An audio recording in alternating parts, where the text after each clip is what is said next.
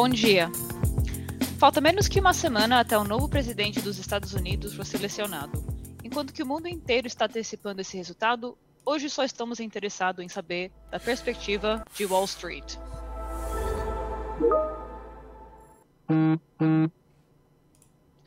Sejam bem-vindos à Active Tradercast número 14. O assunto de hoje será a perspectiva de Wall Street, Biden ou Trump.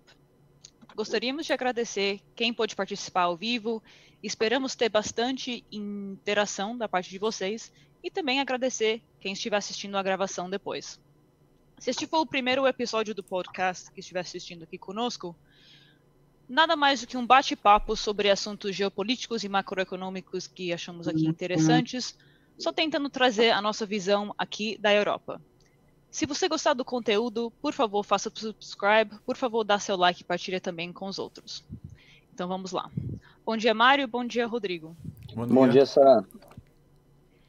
Então, muitos estão falando de uma onda azul, Blue Wave, que está dominando Wall Street, porque enquanto que os polls sobem a favor do Biden, as bolsas continuam subindo, fora o sell-off que, que observamos nos últimos dias.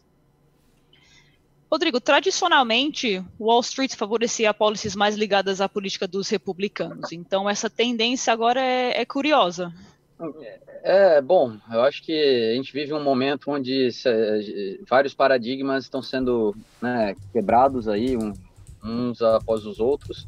É, eu acho que isso é, vem a confirmar que né, a, a, o mundo não é o mesmo, né, porque existia essa, essa tendência que se repetia a cada, a cada eleição ali de, de, de Wall Street, sempre se, se vê mais favorável aos republicanos, tá? É, normalmente qualquer é ideia que os democratas são liberais, que os republicanos são mais conservadores e os mercados, né, acionários aí, principalmente, né, os norte-americanos, é, favoreciam, né, os republicanos conservadores porque viam eles como, né, os agentes da disciplina fiscal e, e, e, e que, né, buscavam onerar menos aí o, o, o setor produtivo. Uh, porém, uh, é engraçado porque tem uma pesquisa uh, do o professor, ele se chama Jeremy Siegel, da Wharton School, né, Universidade de Pensilvânia, que ele, ele traçou né, o desempenho do, do, dos mercados norte-americanos de bolsa de 1952 até 2020, tá, Sara? Uh, e esse estudo dele levou aqui a um rendimento médio anual de, das bolsas né, debaixo de um governo democrata de 10,6% ao ano, comparado a 4,8% sob o comando dos republicanos. Então, é, é, é, interessante porque, apesar dessa validação do estudo aí, de mostrar que os mercados tiveram melhores desempenhos né, debaixo de governos democratas que republicanos, a gente sabe que, que, que culturalmente sempre se pensava o contrário. Mas, assim, minha opinião é que essa Blue Wave, ela é, né, é, é uma, uma coisa que vai muito além de Wall Street, é, o, eu acho que aqui não é nenhuma questão tanto partidária, mas sim de uma mudança de, de, de, de direção, até porque esses valores partidários tradicionais, tá, Sara, o Mário fala disso bastante, né, já há bastante tempo também, que ele aponta que é, muitos já se perderam por terra. Né? A, a coisa dos democratas é, é liberais e, e, dos republicanos conservadores. É, eu acho que o melhor exemplo é no âmbito fiscal, né? que, que é, essa é uma bandeira histórica do, dos republicanos e que a gente né, faz o que umas duas, três semanas aqui no, no, no nosso cast que o Mário trouxe aquela informação bem interessante do, do, do aumento da dívida pública norte-americana, uhum. né, sobre diferentes governos, e a gente viu que no, no governo Trump a coisa se acelerou uh, muito além ali, né, da, da, do que é normal, isso falando do período pré-pandemia, né, então é, é, eu acredito que o que o Wall Street está buscando nesse momento é, é, é, mais certeza do futuro, né, de, de, de do, do, que vem pela frente.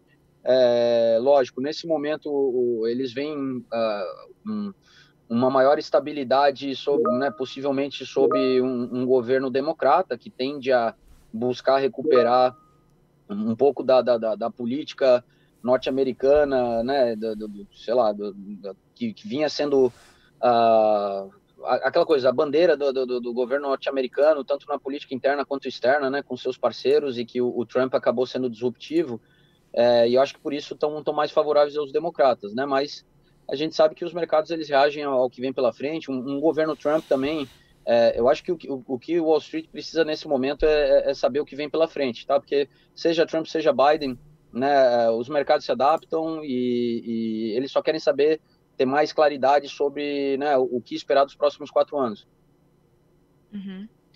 E então vamos falar um pouquinho mais sobre as, as doações às campanhas, porque acredito que Biden recebeu umas doações de 74 milhões de dólares para sua campanha, que até é mais do que o Trump tinha recebido na primeira campanha dele, quando ele foi eleito a última vez. Um, em, em, termos de conexões do Biden e do Trump, em termos de Wall Street, Mário, eu não sei se você tem algo para um, dizer sobre isso. Quem é melhor conectado em, em Wall Street? Ou quem deveria ser? Uh, quem deveria ser o Biden, quem é o Biden. uh, o Biden bateu todos os recordes de, de financiamento de uma campanha eleitoral. Uh, de longe. Nunca ninguém tinha levantado tanto dinheiro como o Biden e, e está-se a verificar não só a nível das eleições presidenciais, mas também, por exemplo, em, em estados onde, onde há senadores que são apoiantes indefectíveis do, do Trump como é o caso do Lindsey Graham, que, que no Kentucky está em riscos de perder, a, perder a, a posição dele e que o, o, o, Democrata já levantou muitíssimo mais dinheiro do que alguma vez tinha sido levantado. Uh, a coisa atingiu um descalabro tão grande que o Lindsey Graham, agora em todas as aparições que faz na Fox, pede dinheiro. As últimas duas que ele fez foram seguidas numa entrevista à Laura Ingraham e mesmo na, num programa da Laura Ingraham no, no segundo pedido que ele fez, eh, cortaram a meio. Eh, não, não o deixaram continuar a pedir dinheiro. Hum, os Estados Unidos têm problemas graves para resolver e, e o Trump definitivamente não está, não está a conseguir. Por muito spin que tente fazer, uh, saiu agora pelo Departamento de Saúde e Ciência da, da Casa Branca de, dos, do que foi feito positivo durante o período de Trump e saiu que eles tinham um, do, um dos positivos era, ter, era terem resolvido a crise do coronavírus.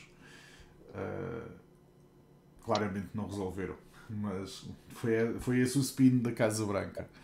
Na, em termos de, de, de, Wall Street, Wall Street entre, entre um, o Trump em que ninguém sabe o que é que ele vai twittar amanhã ou o que é que ele vai fazer no dia a seguir e que se move basicamente de acordo com os interesses dos lobbies que estão por trás dele uh, a Wall Street prefere de longe a sanidade mental de, de, um governo que sabe que pelo menos vai fazer nos dois dias, nos próximos dois dias, mesmo que isso represente uh, um aumento regulatório. Só que do, do, ponto de vista do Wall Street, neste momento, não há medidas regulatórias que, que sejam de tal modo grandes que ponham em risco a estabilidade de, de Wall Street e a instabilidade de Trump põe em risco uh, o status quo e, e, e, a e, a forma de alcançar rendimentos por parte do Wall Street.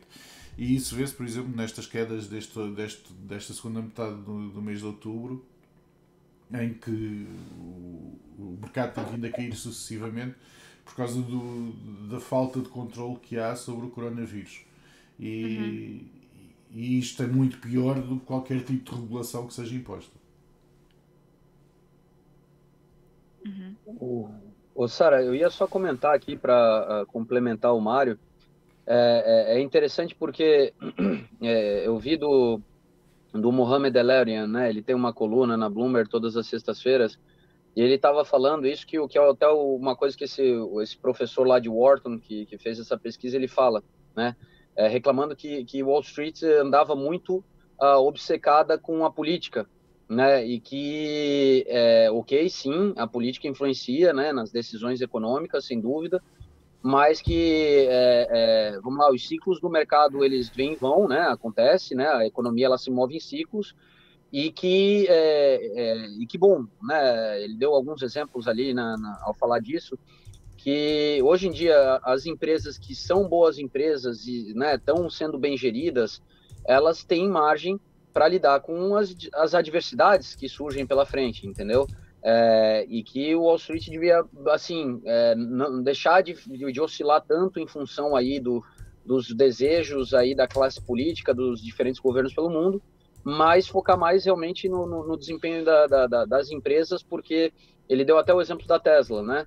que a, a, Tesla nos últimos quatro anos né, é, é uma empresa que teve que lidar com um governo com uma agenda política totalmente pró hidrocarburantes ali, né? E, e ainda assim foram os, quatro anos que a empresa conseguiu crescer e se fortalecer e contra tudo, contra todos, né? Chegou aí agora nas suas máximas históricas, né? Então acho que é um exemplo muito bom é, e, e, assim que de, de, desse excesso de, de atenção dada à política pelos agentes econômicos aí que, que, que são, né, são importantes no dia a dia para a precificação dos ativos. Uhum. É, porque é, é verdade, o mercado não, é, não, não representa a economia por completa. Uh, então, não podemos basear somente o desempenho de um mercado e achar que está tudo bem. Mas qual é o desafio um, ah, relacionado ao que você disse, das, os agentes não agirem só só para comprar, comprar, comprar, fazer a bolsa subir e, e focar mais mais no desempenho das empresas? Olha, Sara, assim, é, é, o, que eu, o que eu vejo é que é, o próprio Trump né, mostrou que ele veio com muitas vontades e, e, e, mesmo ele sendo louco do jeito que ele é, assim, né, de não querer ouvir ninguém, fazer as coisas do seu jeito, é, até hoje a gente não tem um muro separando os Estados Unidos do México, né? Tem ali alguns quilômetros que foram construídos só para ele poder dizer que o negócio nunca saiu do, né, não, não poder se defender de, de, do negócio nunca ter sido papel, mas é, virou alvo de chacota, não é à toa que ele nunca mais falou do bendito muro ali, que ia ser pago pelos mexicanos. É, então, assim, eu acho que o mercado, é, esse tipo de crítica vem é, de encontro a, aos mercados entenderem que, ok, tá, existe ali, né, o cara, ele tem o seu poder, mas existem outras instituições ali democráticas que, que, que de certa forma, moderam. Então, assim, para não... É, é, que, assim, o, o Trump, ele foi disruptivo ali, governando pelo Twitter, e ninguém estava acostumado com isso, então isso chocou, né? Mas já são quatro anos vendo um governo sendo tocado pelo Twitter, então assim é, já virou algo que, que não, não é mais tão novo e que o mercado já pode passar a filtrar, né? Tô dando um exemplo do Twitter aqui, só de um exemplo de tantas coisas. E, e assim, a, até o que é o que o Donald Trump está tentando desesperado agora no final aqui para tentar reverter o quadro, né? Que, que até o momento indica aí, uh, né? Uma, uma grande probabilidade de quem sabe o Biden levar a eleição semana que vem é, é, é ele pintar o, a questão dos democratas reverterem todos os cortes né, fiscais que foram realizados por ele logo no início do governo.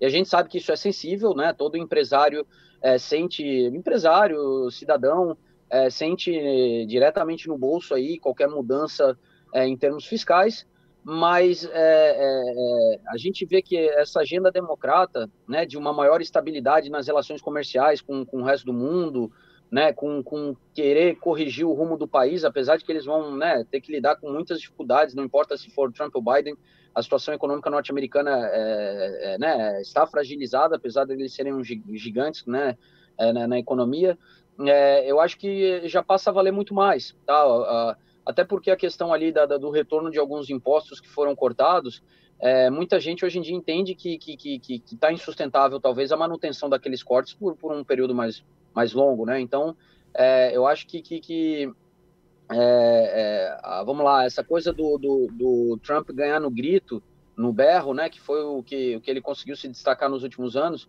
É, como o Mário falou, tá? Ele, ele tá com um peso muito grande nas costas dele aí, da gente, há uma semana da eleição, tá vendo a, a, a situação do, do Covid se tornar né, novamente é, preocupante nos Estados Unidos, sendo que eles estão olhando para o outro lado do Atlântico, a gente aqui na Europa, né, com vários países, pô, imposição aí de lockdown na França, medidas restritivas na Alemanha, a gente aqui no Reino Unido, que já está com a regra de seis aí, que já fez a gente ter que voltar para casa, né, todas as quintas-feiras a gente já estava uhum. frequentando o escritório, então, é, é, uhum está dificultando aí, porque, porque né, muito daquilo que ele está falando, até para o próprio público dele, eu acho que agora já está sendo colocado em dúvida. Uhum. Uh, então vamos falar um pouquinho mais sobre o, o, comportamento do mercado em si, porque eu, eu mencionei de forma bem geral que uh, sobre as bolsas, mas vamos falar de, de cada pro, do comportamento de cada produto. Uh, por exemplo, os bonds, Mário, os yields. Os treasuries. o, o, o, mercado de, de, dívida, de um modo geral, tem-se comportado de uma forma extremamente estável, tendo em vista não só as eleições que se aproximam, como o, desenvolvimento dos casos de uhum. coronavírus e, e, e, o facto de, alguma, de alguns países europeus já terem entrado em lockdown completo, como é o caso da França e da Alemanha. O, Estado, o Reino Unido aqui ficou bastante mais agressivo e prevê-se que também vão entrar em lockdown completo. Uh, deveria haver, tanto nos treasuries nos Estados Unidos como na, na dívida pública de um modo geral, uh, um agravamento muito mais sensível dos yields do que se tem visto até agora por um lado, há, há um excesso muito grande de liquidez no mercado que tem, que tem impedido uma subida dos yields. Por outro lado, uh, normalmente a subida dos yields é, é motivada por uh, activist investors. Uh, os activist investors são um grupo muito específico de, de investidores em dívida pública que, que, quando acham que as finanças de um país estão muito de, de, desregradas ou em riscos de ficarem desregradas, eles pura e simplesmente deixam de comprar dívida desse país. E eles basicamente representam 80% do mercado de dívida pública. Portanto, se eles se recusarem a comprar dívida de um país, os yields desse país disparam. Não há ninguém neste momento que queira assumir esse papel. Não, no meio de uma pandemia, ninguém quer ser a pessoa a dizer: Não, vocês estão a gastar muito, vejam lá o que é que se passa, nós vamos deixar de comprar a vossa dívida. Portanto, numa perspectiva do que é que deveria estar a acontecer, deveria estar a haver muito maior volatilidade dos yields. Na realidade, essa volatilidade não está a acontecer até agora. E por quanto tempo será? Você acha que talvez depois, depois, é assim, depois, depois, depois, dos passar, resultados? Depois, acho que mais do que isso, mais do que os resultados, vai ser o, o, o e depois de de passar eh, a pandemia. O que é que vai acontecer quando acabar a pandemia?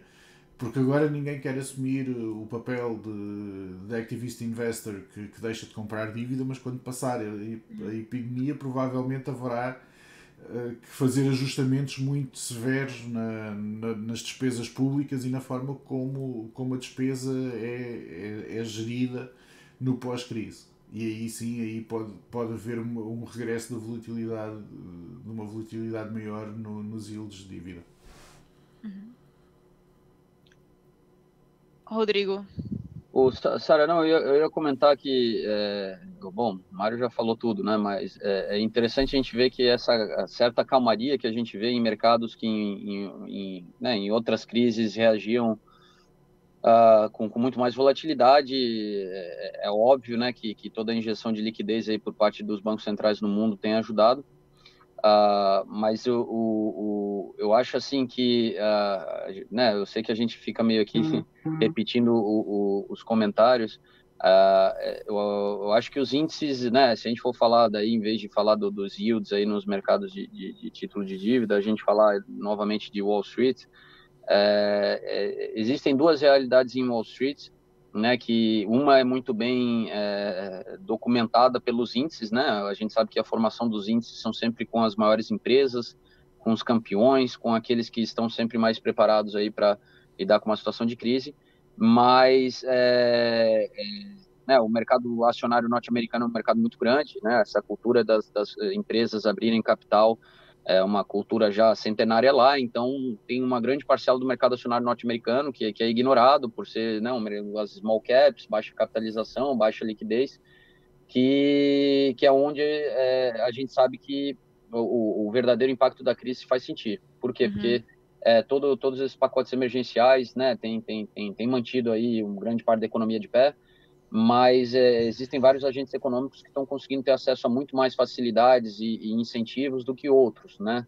É, e aquela ideia da economia zumbi, que a gente já discute e repete ao longo do tempo, que também o excesso de liquidez faz com que várias empresas estejam se valorizando né, no, no, no na bolsa, mas a, a, a, se a gente for olhar para o balanço da companhia, né, tinha até uma estatística, agora eu não tenho ela à mão, mas a gente soltou há uns tempos atrás, eu acho que era 18% das empresas do Russell, né, elas, uh, uh, o, o, elas não tinham tido lucro suficiente nos últimos três anos para pagar o serviço da dívida. Né? Então, hum. é, claramente, 18% das empresas que compõem lá o Russell é, são empresas zumbis, são empresas que se né, acabam essas linhas de crédito de uma hora para outra, elas deixam de operar, né? Então, é, ok, a gente sabe que todo esforço está sendo feito por governos, né? Apesar de estar tá ali essa questão agora eleitoral americana que não fez eles chegarem a um segundo pacote ali de incentivo fiscal, mas é, existe aí, né? Vários agentes econômicos tentando manter a economia de pé, esperando a pandemia passar e voltar à normalidade para né, gerar a sobrevivência da maior parte dos agentes econômicos, mas é, isso não pode durar para sempre. A gente uhum. não tem ainda nenhuma certeza sobre é, o fim da pandemia, tá? A gente vê cada vez mais comentários de cientistas falando que, ok, a vacina vai vir, mas a primeira, né, a primeira geração de vacinas ainda né, pode não ser a solução final. É, e, e, daí a gente coloca aquela, aquela questão, né, que o mercado inteiro se coloca, né, até, até onde os governos é, vão sustentar a economia, né, é, através aí de incentivos fiscais, né, e, e, de excessos de liquidez aí que os agentes monetários estão jogando no mercado. Uhum. É, sim, e é exatamente isso. Muitos dizem que essas histórias, sim, o Biden, o plano econômico do Biden, de certa forma, traz mais segurança. Uh, bom, comparado com o Trump, isso não é muito difícil, mas, uh, mas é, muitos dizem que são, são histórias que o, que o mercado procura para impulsionar esse crescimento. Então, bom, muitos já estão preocupados que, que é uma bolha que está se formando. Um, até quando, até onde vocês acham que isso é válido? Essa teoria é válida? Uh, bom, Sara. bom, deixa eu, essa eu passo para o Mário aí. Eu acho que o Mário ele tem mais poder aí para. uh, é assim, neste momento, falar em bolha é um bocadinho cedo. Um, Sim. Um bull market é uma bolha que nunca rebenta. Portanto, só depois dela rebentar é que podemos dizer se era uma bolha ou, não, ou era um bull Sim. market mas acho que é, é, da forma como as coisas se estão a processar neste momento, a forma como uh, o mercado está a evoluir, vai ser uma bolha ou não, vai depender em primeiro lugar de, como é que vai ser resolvida a pandemia e em segundo lugar de quais é que são as medidas que vão ser tomadas após o fim da pandemia. E, e é assim, não, isto vai acabar. Eu sei que o Trump passa o tempo todo a dizer que isto vai acabar e depois cada vez que ele diz isto, isto piora, mas uh, eventualmente vai acabar, seja porque infectou toda a gente e entretanto o vírus vai perdendo força, ou porque se, uh, chegou-se a um tratamento profilático que resulta, ou porque há uma vacina que resulta, mas eventualmente isto vai se resolver quando ficar resolvido, pois é como, como é que vai ser abordado ou como é que vai ser feito o tratamento da situação depois de resolvido. E aí sim, aí é que se pode, pode vir-se a definir se isto é uma bolha ou se não é uma bolha. Um, bom, eu sei que a perspectiva é de Wall Street, mas como o resultado vai, vai sair a semana que vem, não podemos deixar de falar. Será que o Trump vai aceitar se ele não ganhar? Ele disse que não vai. Vocês acreditam?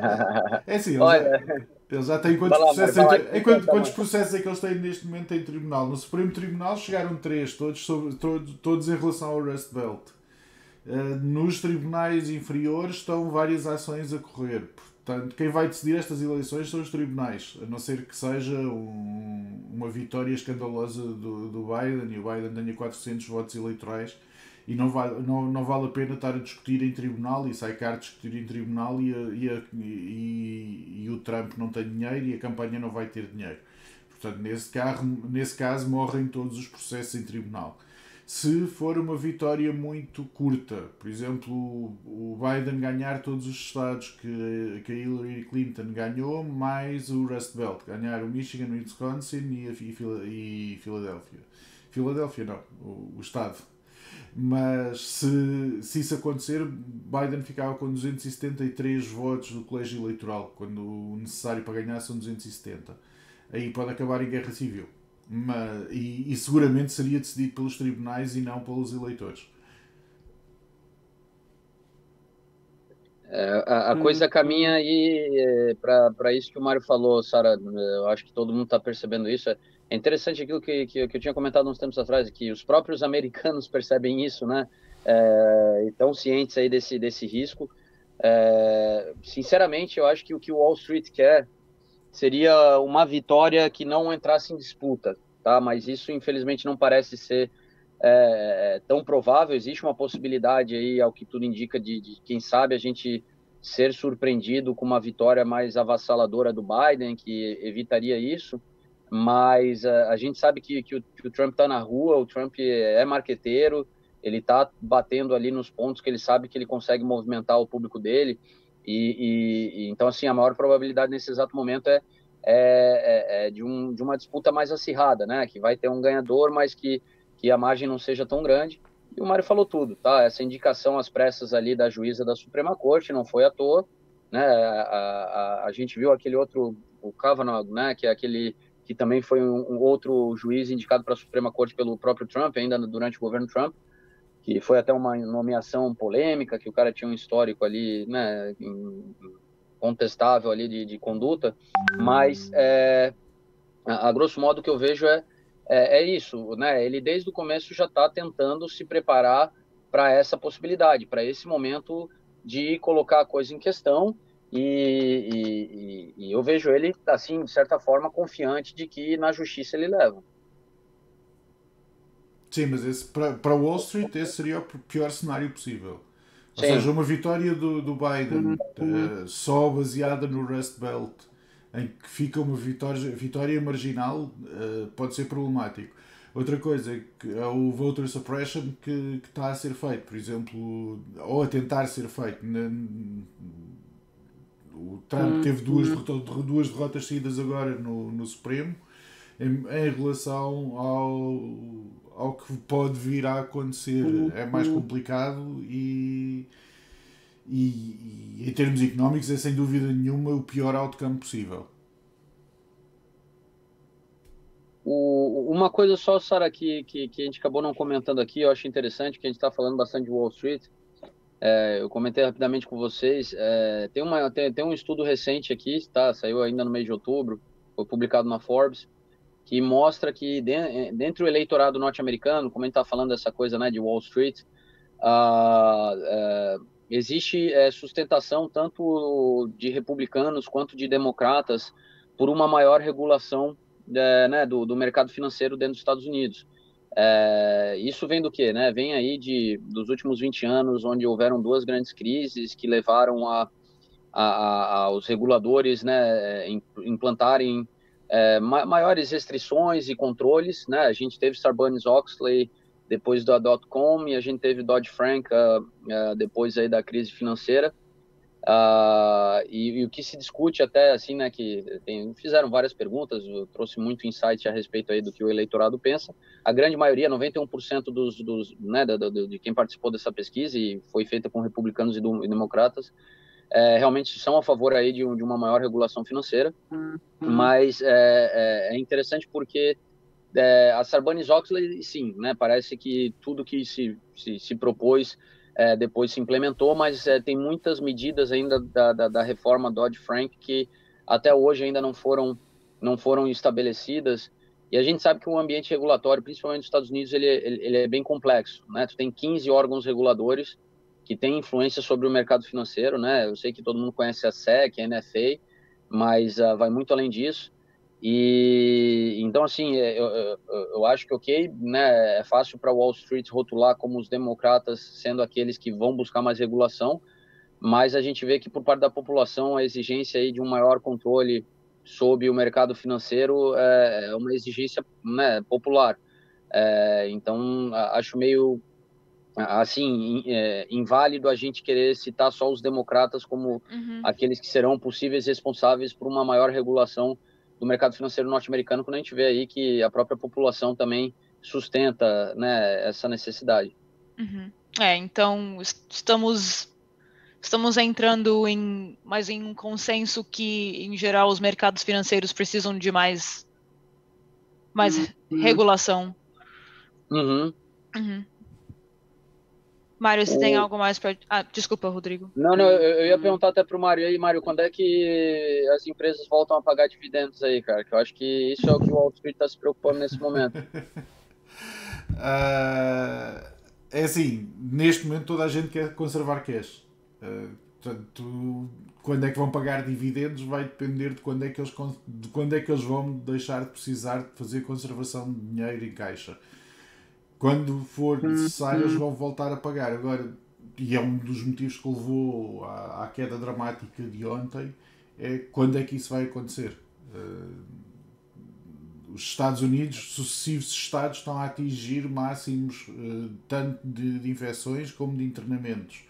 Eu sei que o Trump quer deixar de testar para ver se as pessoas de, se deixam de haver contagiados, mas as pessoas não deixam de ir para o hospital por causa disso. Provavelmente vão mais tarde e mais graves Portanto, o que, o que vai acontecer é um aumento brutal da taxa de mortalidade. Uh, vai, vai quando, quando isto ficar resolvido, quando deixar de ser preciso fazer conservação de cash, a maior parte das empresas estão em boa saúde financeira e têm capacidade de fazer pagamentos de dividendos e têm lucros para distribuir. Ninguém é, vai, vai fazer isso agora, neste momento, numa situação de pandemia e, e, cada vez está mais longe a data previsível para voltar a haver um pagamento normal de dividendos. É, é, isso, isso eu considero amedrontador. é, porque assim, uma coisa são empresas né, de tecnologia que, que, que é, vamos lá, existe um potencial de crescimento e valorização muito grande e ninguém se importa com dividendos, né? Mas a gente sabe que existem vários setores que são setores mais tradicionais da economia, que as empresas, né, elas conseguem manter sua atratividade ali no, no âmbito da movimentação das suas ações por serem boas pagadoras de dividendos e, e concordo contigo, Mário, né, o momento atual é, lembra que a gente falava no início do ano entre cash is trash e cash is king? Eu acho que sete meses depois aí da pandemia, mas a gente já decidiu aí que o cash é, o cash é rei, né, cara? Cash é definitivamente king. É assim, numa altura em que, em que ninguém sabe quando é que vai haver um fluxo normal de caixa novamente, cash is king. Concordo, concordo. É, também já está mais claro isso para mim agora. Uhum. Bom, muito obrigada, Rodrigo e Mário. Um, a não ser se vocês têm algo para adicionar, podemos ir para a sessão de análise. Vamos? Não, vamos para análise. Uhum, ok, eu vou partilhar minha tela. Sou eu, eu que vou fazer screen share.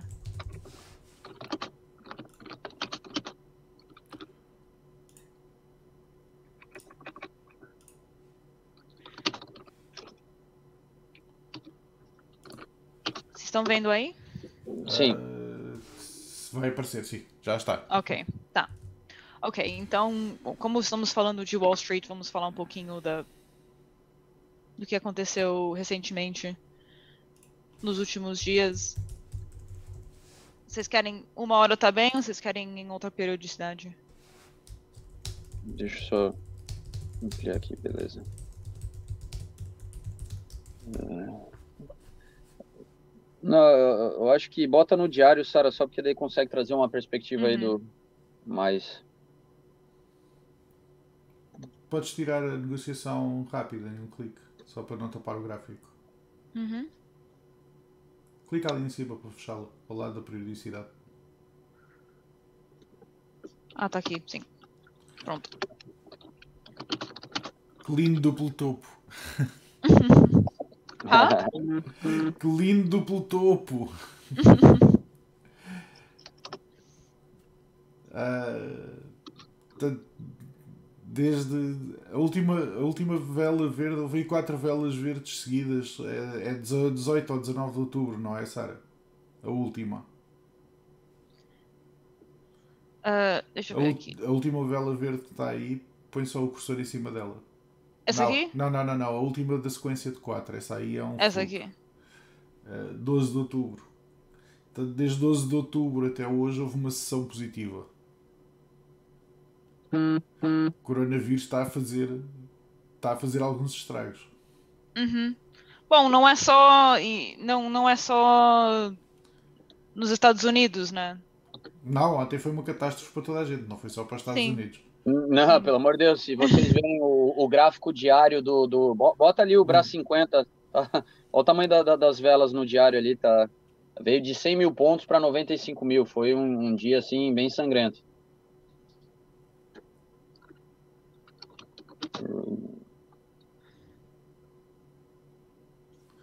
Sabes se o João ainda tem a posição curta dele aberta, Tuco? Não, ah. semana passada a gente estava na área 51 e ele falou que já estava próximo do. do uh, que, que ele estava ele tava próximo do stop, porque lembra que estava 101, 102. É, tomara que ele não tenha. Não, ele não o mercado não saiu. Se foi na sexta passada, ele não, não saiu do mercado. Não, não que mais... ele estava até triste. Ele falou: pô, cara, quer, quer ver que é capaz de eu ser estopado e daí o mercado vir para baixo? Põe no diário, Sara, por favor. Uhum. Ah, um, dois, três, quatro. Será que ele foi estopado na segunda-feira?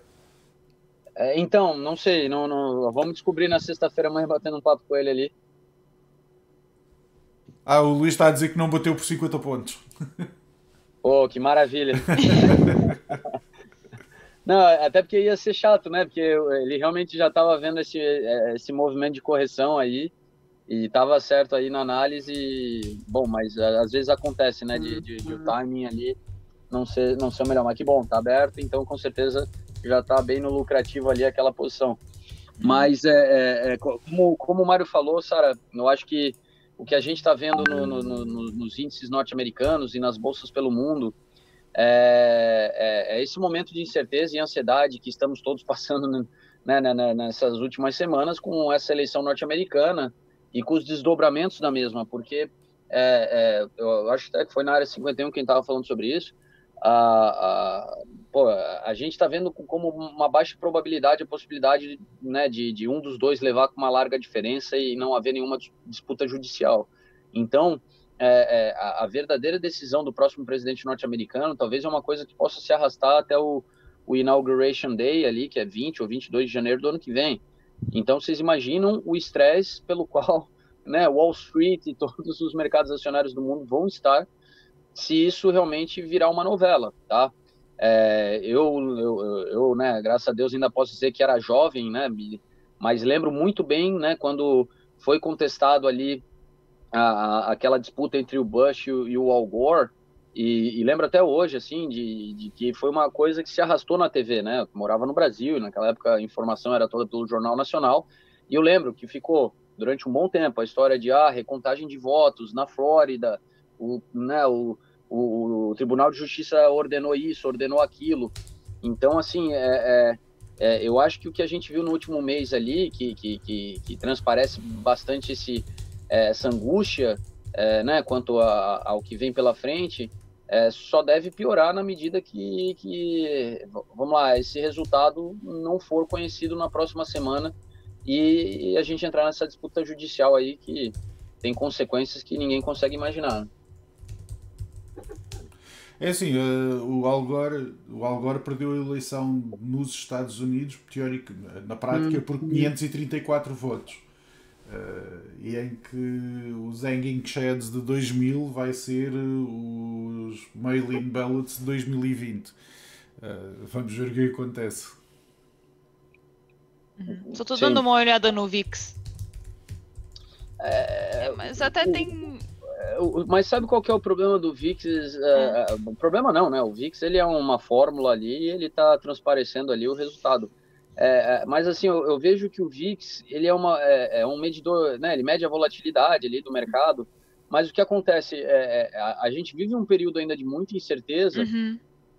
E, e, tu vê, por exemplo, a gente está na beira do, do, do, da eleição norte-americana e seria esperado um, um VIX do, do, do nível que a gente viu ali no, né, na declaração da pandemia, e não é o caso. Uhum. Mas, mas é, então, assim, parece que, que, que, que o, o, que é interessante, o VIX, é, é, quando o mercado ele se acostuma a uma nova normal, ou a um período de incerteza, a gente vê um VIX ali num, num nível não tão alto, é, lógico, continua sendo alto se tu olhar para trás, né? Se a gente olhar mais para trás, o normal é uhum. é ele estar tá ali abaixo Sim. do nível de 20, né? Então não estou dizendo que não tem volatilidade no mercado. Uhum. Mas é, é, é, a gente vê que o mercado ele se adaptou a essa incerteza, né? Então, por isso que o VIX não está novamente lá no nível de 80 pontos, como chegou a estar tá ali no início da pandemia, mas é, ele tem se sustentado ali nesses 35, uhum. 30, 40 pontos, que, que dá essa falsa uhum. impressão, quem olha para um gráfico como esse, que é, é, né, de que, ah, opa, não, não, o mercado não estava tão volátil assim. Não, ele está bem volátil, tá? Só que, lógico, dentro de uma, do, do que virou uma volatilidade já normal aí para esse período, é, e, e, ele está pronto para dar um pico até 80 a, a qualquer momento, tá? E, e, sinceramente, eu acredito que semana que vem, a não ser que se consolide esse cenário aí de, um, de uma vitória avassaladora de qualquer um dos dois e que seja indisputável, qualquer disputa vai levar o VIX aí a superar os 50 com certeza. Uhum. Um, só para o. Vamos dar uma olhada no. Na Libra dólar, porque no poll esse ativo foi selecionado. Se bem que é só interessante para trazer a nossa perspectiva daqui, porque estamos enfrentando também no, no, nossos problemas políticos aqui também no Reino Unido. Bota ali, deixa eu ver. Já, já está. O Reino Unido agora. Vocês o... querem pro diário ou pro. Sim, diário, Uma... por favor. Tá.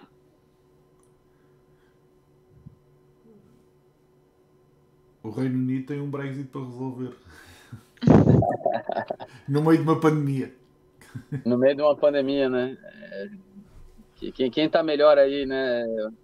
É o Reino Unido ou os Estados Unidos? Está complicado. Sim. Não, o, o, os Estados Unidos pelo menos não têm um Brexit para resolver. Não tem, uma, não tem uma Califórnia a querer dizer que vai ser independente. Sim, verdade, verdade. Se bem que se o Trump ganhar, não tenho tanta certeza. É, bom, também, né, tem certas coisas muito improváveis até pouco tempo atrás que hoje em dia já não parecem mais tão improváveis assim, né? Então, concordo, concordo totalmente. Uhum. O, assim, o que eu vejo do, da Libra, tá, assim, uhum. até, até a gente vê que ela está numa, numa zona de consolidação, né? Mais uma vez, vem incerteza no mercado, ninguém está querendo tomar nenhuma posição direcional. É, a gente sabe que, que, que, que a Libra ela está literalmente entre, entre a cruz e a espada, né? Uh, agora, né, a gente sabe o que, que, seria um nível normal da Libra se o Brexit for resolvido da melhor maneira e, e o mercado também já precifica o que, é um valor da Libra se sair com no deal e sair brigado e, e, e sair com uma mão na frente e outra atrás. É, por isso que a gente vê a, a, Libra não conseguindo fugir dessa banda, tá? Que a gente vê aqui entre um, é, vamos lá, do nível do 1,26 até o nível de 1,31 Uh, né, houve até um certo otimismo ali uh, em agosto. A gente vê que ela chegou a trabalhar acima dessa banda quando a esperança de um deal era maior, mas uhum. uh, a, gente vê que para trás disso, quando estava ali a coisa mais azeda, né, a, a Libra chegou a trabalhar para baixo do nível de 1,20. É, sinceramente, eu acredito que é uma situação exatamente igual àquela que a gente vê para os Estados Unidos. Tá difícil de, de, de conseguir tomar, tomar direção. Tá? A gente vê que existe muita, muita fumaça nessa discussão do Brexit, né? Uhum. É, o Boris, que há duas semanas atrás, né, se retirou da mesa e vamos nos preparar para o pro, pro, pro, pro no, no, no deal. deal. É engraçado, eu acho que vocês acompanham isso também, né? Quando ele fala que vai ter no deal, aparece propaganda do governo britânico, se prepare, daqui a três semanas a gente, a gente tá fora da Europa, né? Aparece os pop-ups no YouTube, né? Outdoor aqui, né? De olha, por favor, se prepare, a gente tá saindo da União Europeia, né? Esteja pronto para isso. É, só que daí basta Bruxelas, né? Não, peraí, veio Barnier, veio para Londres, estão ali fechados, né? Pô, pô, peraí, tira dinheiro é. da campanha, tira dinheiro da campanha, segura a é, campanha. Esque, esque, esquece, esquece as mensagens de antes. Ai, ai, é, é, incrível, porque eu só fico pensando o responsável por social media do governo britânico ali, o cara tá, tá, li, tá ligando e desligando campanha o tempo todo, tá? Desliga, desliga que talvez vai ter deal e o pessoal não precisa visitar aquela página não. Né? uh, bom, mas a, a, até comentando disso, é, aquela coisa, Mário, né? Aqui, bom, somos todos eurófilos, né? E, e com muita pena, assim, a gente vê todo essa, esse processo avançar aí para o seu desfecho.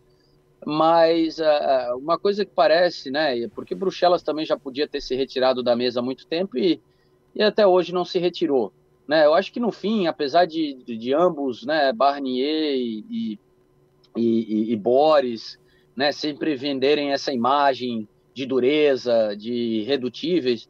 É, eu acho que, né, dentro de quatro paredes ali, eu acho que, é, né, apesar de, de, de, algumas diferenças, é, eu acho que ainda existe muita vontade de achar um bem bolado, né? Uh, é assim, o, o, Reino Unido sair da União Europeia é péssimo para o Reino Unido, mas é mau para a União Europeia. O Reino Unido é o uhum. maior parceiro económico, ou seja, o Reino Unido saindo da União Europeia, o Reino Unido é o maior parceiro económico da União Europeia.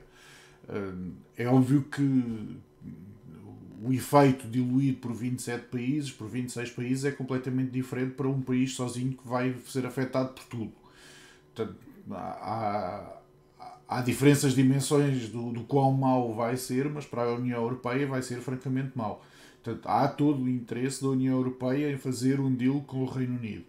Agora, o que acontece com, com a União Europeia é que a União Europeia são 27 26 Estados soberanos, a partir do dia 31 de dezembro vão ser 26 Estados soberanos, em que para a França ter acesso uh, ao Mar do Norte é muito mais importante do que para um construtor, de, para, para a BMW ou para a Mercedes, a exportação de carros para o Reino Unido.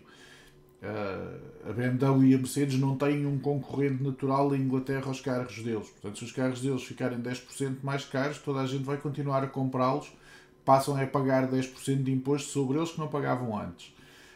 Os franceses, se não tiverem acesso às águas do Mar do Norte, é catastrófico para, para, para a indústria de pesca deles é mais difícil a França ceder do que é a Alemanha fazer pressão sobre a França para ela ceder. Agora, a única, a única vantagem, o único, o único estandarte que o, que, que o Reino Unido pode levantar para tentar convencer a França é dizer que ou podem fazer um deal e terem algum acesso, ou podem não fazer deal e não terem acesso nenhum. Portanto, uhum. e, é neste, e, é, e é nesta base que eles estão a tentar convencer os franceses que é melhor uh, deixarem de ser tão intransigentes, tentarem chegar a um acordo. E, a, e, o Macron já está a avisar os pescadores em França que eles vão perder cota. Portanto, tentar chegar a um acordo porque entre ter menos ou não ter nada é preferível ter menos. Sim, Sim. Mas sim, claramente do lado da União Europeia há todo o interesse em fazer um acordo. Não, eh, uma saída do Reino Unido da União Europeia sem acordo seria francamente mau. Uhum. E o outcome das eleições dos Estados Unidos também pesa nisso, porque. Pode uh... ser horrível para o Brexit. É assim, o, o, o, é. o, Reino Unido tem que fazer um acordo de comércio com, com os Estados Unidos até julho do próximo ano. Se eles não tiverem o acordo de comércio concluído até julho do próximo ano, vai acabar uma, uma prerrogativa que o Congresso deu ao Presidente dos Estados Unidos de ele ter muito maior liberdade para conduzir eh, acordos, acordos internacionais de comércio. E, e essa prerrogativa acaba em julho do próximo ano. Portanto, ou, ou existe um, uma base de acordo até julho do próximo ano, ou não vai existir um acordo tão cedo entre o Reino Unido e os Estados Unidos. E isto é indiferente ser o Trump ou de ser o Biden. O problema de ser o Biden é que nos primeiros seis meses do novo governo Biden ele vai ter muito mais coisas com que se chatear do que com o acordo de comércio com o Reino Unido. Portanto, é, é aí que uma vitória do Biden complica, muitas coisas para o, para, o, para o Brexit e para um, um futuro acordo de comércio do, do Reino Unido com os Estados Unidos é sobretudo quanto Biden vai estar preocupado em fazer um acordo de comércio com, os, com o Reino Unido nos primeiros seis meses de governo dele. E as probabilidades disso são zero. Sim, seria, seria o pior cenário, né? O Biden ganhar de forma avassaladora e, e, e o Brexit ser, sem nenhum tipo de acordo. Eu acho que aí o Boris. Eu acho que tô, não, eu, eu estou à espera, ou seja, todo, todo, todo todo este exercício que está a ser feito pelo Boris é um exercício de tentar prolongar esta, isto até ao pós-eleições dos Estados Unidos. Em que se o Trump ganha, ele pode arriscar sair sem um acordo, e se o Trump perde, ele vai correr à União Europeia e diz que aceita tudo e mais alguma coisa. Portanto, neste momento está toda a gente à espera de ver qual é que é o desfecho de, das eleições nos Estados Unidos para, poder, para o Boris poder saber como é que negocia e para a União Europeia também saber como é que negocia. É, mas uh, eu acho que o Boris ele deve ter um, a mesma noção que a gente tem que, que é, é, provável que ele não saiba o presidente até o dia 31 de dezembro, né, cara? Então, vai ter que fazer a decisão é assim, ali. Se, se, se não houver uma vitória clara do, do Biden no, nas urnas, ou seja, se no dia 3 não houver uma decisão clara, toda a gente vai apostar que nos tribunais o Trump ganha. Cara, mas eu, eu tenho medo disso, Mário. Isso, isso, pode dar uma M, cara. Eu acho que o que a gente viu ali do, do Al Gore, né, no ter acalmado as massas, eu não vejo o Biden muito calminho, não, para falar, não, uhum. vamos aceitar, né, mais quatro anos de Trump aqui. mas nem, só, nem os Bidens, mas os, mas o, os, cidad, os cidadãos dos Estados Unidos. Sim, mas, sim. E, e no Congresso também. Tem, uh, a brigada da OSC e da, e da, e da Elon Umar tens vários problemas dentro do, de, da faixa mais progressista do, dos democratas aceitarem uma nova vitória do Trump. Sobretudo yeah. se for conquistada no tribunal. Ou seja, se, se for uma vitória porque as pessoas votaram nele, é mais fácil de digerir. Agora, uhum. se for uma vitória avassaladora, popular, porque a maior parte das sondagens estão, estão a dar na, na, na, uma vitória popular ao, ao Biden superior a 7%. Sim, se sim, o Biden sim, ganhar a eleição popular por 10, 12, 14%, como algumas sondagens estão a dar, e perder o colégio eleitoral, vai, vai haver problemas, seguramente. Vai, vai, vai, vai. Vai ter pressão social, concordo, Mário. É, na verdade, até eu nem gosto de ficar olhando ali a atualização ali da, da, dos votos e, e da, das polls ali, porque está é, se criando um suspense muito grande, né? Existe essa. É, eu vi ontem um cara falando na Bloomberg, achei bem interessante o que ele falou. Ele, ele comentava: olha, ficou todo mundo tão traumatizado com 2016 e, e 2016, é, né, do, vamos lá, 2016 ali com Trump, 2016 com, com Boris aqui no Brexit, que é, as polls caíram em descrédito, né?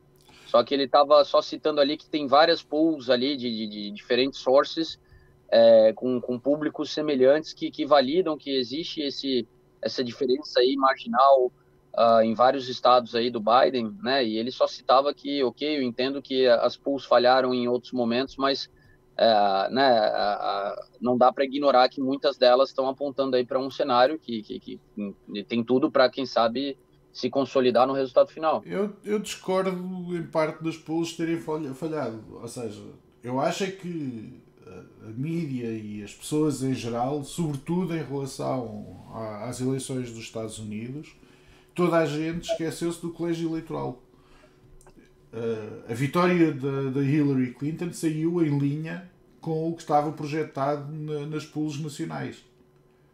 Uh, toda a gente esqueceu-se é que se o Trump ganhasse Michigan com 23 mil votos e se ganhasse Wisconsin com 1,7% de vantagem, não interessava uh, a Hillary Clinton ter 53% de, dos votos uh, da população em geral. Portanto, eu acho que nos, nos Estados uh, que na altura eram fortemente contestados, que, sobretudo o Rust Belt, eh, todas, to, todas as sondagens na altura estavam dentro da margem de erro. Portanto, eu nunca percebi porque é que o Partido Democrata achava que ia ganhar o Rust Belt quando a, quando, quando a situação no Rust Belt não havia em nenhuma altura uma, uma sondagem que desse uma vitória clara à, à Hillary Clinton. Todos estavam altamente disputados estavam disputados, como por exemplo hoje o, se o Trump der Ohio como ganho. Uh, Ohio teoricamente pode ir para Trump, mas está dentro da margem de erro. Portanto, pode ir para o Trump como pode ir para o Biden. E, e se o Trump desse Ohio como ganho, eu acharia estranho.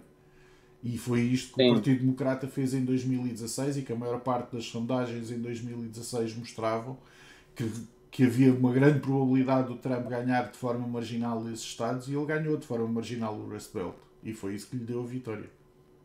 Sim, sim.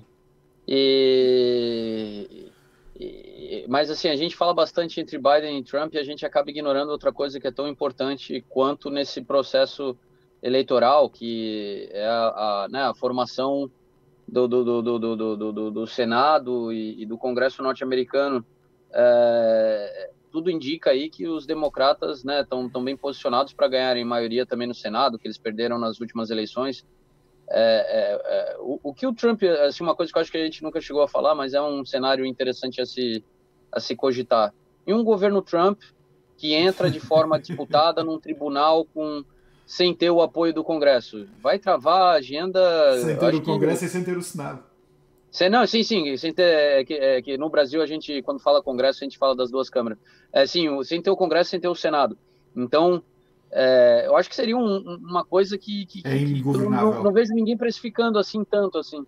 Um, uma Casa Branca, não vejo a precificar porque é muito raro acontecer. Normalmente, quando é uma eleição uh, presidencial, o, o, os Estados votam para o Senado da mesma forma que votam para, para o Presidente. Ou seja, se o Presidente ganhar, leva aos Estados, se, se o, presidente, o Presidente que ganhar, leva àqueles Estados. Portanto, é muito raro haver eh, um presidente que ganhe e o Senado não ir para esse presidente. Agora, nestas eleições isso pode acontecer. Sobretudo Sim. porque a forma como elas, as eleições vão ser disputadas em tribunal é completamente dif diferente a disputa em tribunal para o presidente da disputa do Senado. Uh, e sim, pode, pode perfeitamente acontecer um Congresso e um Senado azul e uma Casa Branca, uma casa branca vermelha e, e seria completamente ingovernável. Seriam, seriam quatro anos de, de um presidente que não vai ter mais nenhum mandato. Portanto, acabou. A única vantagem para o Trump é que realmente os processos todos em tribunal contra ele vão, vão, vão expirar. Vão, portanto, ele deixa de correr o risco de ir preso. Mas em termos de, de país, eh, seriam quatro anos sem acontecer absolutamente nada. É, mas aquela coisa, os democratas com certeza usariam o poder do Congresso para tentar tirar ele de lá de alguma forma, né, Mário? Assim, eu sei que, lógico, só eles não podem fazer isso sozinhos, eles precisam de, de, de, né, de apoio de, de, de, de vamos lá, da, de parlamentares da, da, da, republicanos, mas a gente sabe que já existe o Lincoln Project e uma ala republicana que, que, que, que, que já é, uhum. vamos lá, oposição ao Trump, tanto quanto os democratas teriam, o que não seria difícil, ou seja, teriam que esperar que o Trump fizesse alguma asneira que, que fosse suficiente para impeachment. E aí fazia o impeachment e com a maioria no Congresso e no Senado ele ia embora. É, o, o, última coisa eu acho para a gente discutir aqui. E, e, os 800 milhões que o Trump tem que pagar em 2021? Será que ele vai achar alguém aí para financiá-lo? Ou ele vai ser o primeiro presidente norte-americano da, da história a parar a falência? Eu não tinha nenhuma razão para querer ver o Trump a ganhar, acabaste de me dar uma.